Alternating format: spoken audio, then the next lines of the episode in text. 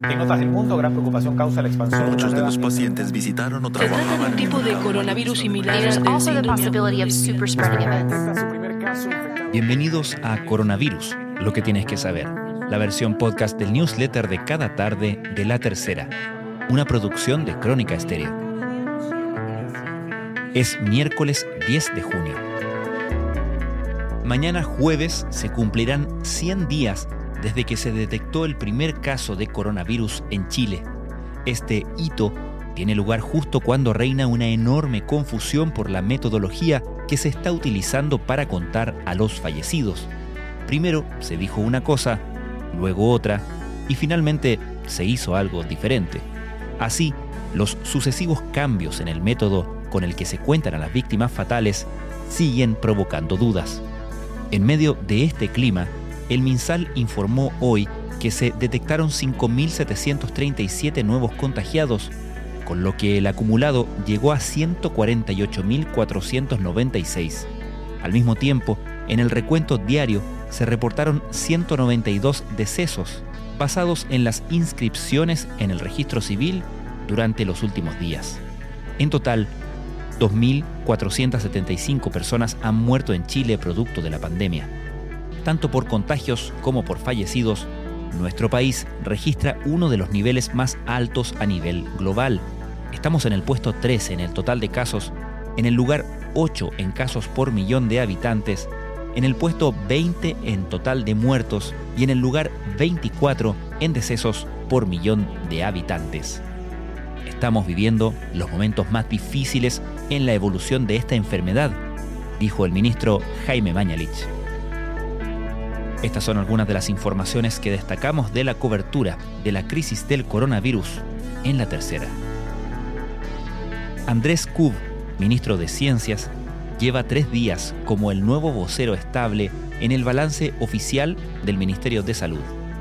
El gobierno lo sumó para aliviar la carga de Mañalich, que sufre un creciente desgaste, comunicar mejor y hacer frente al flanco de la credibilidad en la entrega de datos. Pero con sucesivos cambios en el método, el mensaje no sofoca todas las dudas. El SARS-CoV-2, que hoy está provocando la pandemia más grave de los últimos años, es un virus muy parecido a sus primos, SARS-1 y MERS, también de la familia de los coronavirus, que causaron brotes en el año 2002, 2003 y en 2012 respectivamente. Sin embargo, ninguno de los dos alcanzó el impacto de aquel que causa la enfermedad conocida como COVID-19. ¿Qué lo hace tan contagioso?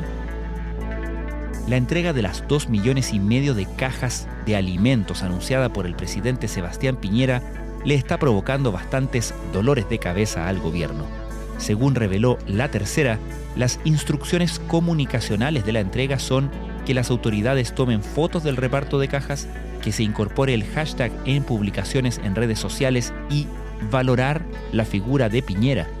La responsable soy yo, dijo hoy Carla Rubilar, la ministra secretaria general de Gobierno, respecto del polémico instructivo. Reconocemos, agregó, que no fue bien hecho. Natalia Enríquez es médico internista del Hospital San José y hasta hace dos semanas era presidenta del Consejo Regional Santiago del Colegio Médico. La profesional cuenta que ha vivido en primera persona la lucha contra el COVID-19 en este recinto. En entrevista con La Tercera, confirma el colapso que advirtió el lunes pasado la presidenta del Colegio Médico, Isquia Siches.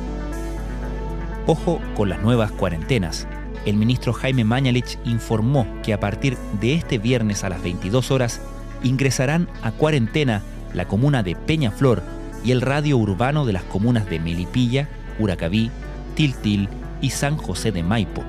Además, se decretó la cuarentena para Pozo Almonte en la región de Tarapacá y por primera vez para las comunas de Valparaíso y Viña del Mar.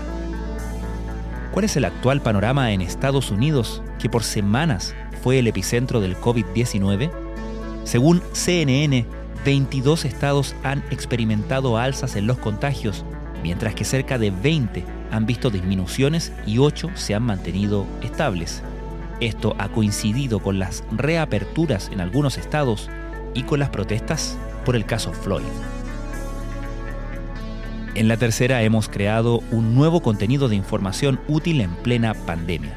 Así, a nuestras secciones en casa, clase abierta y práctico, se suma Entre Todos, destinado a generar un punto de encuentro entre nuestros lectores.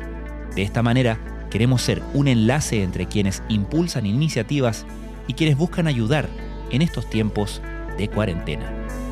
Esto fue Coronavirus, lo que tienes que saber, la versión podcast del newsletter de cada tarde de la tercera.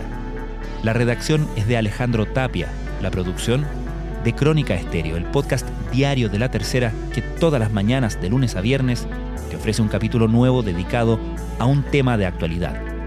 Soy Francisco Aravena, que tengan muy buenas noches.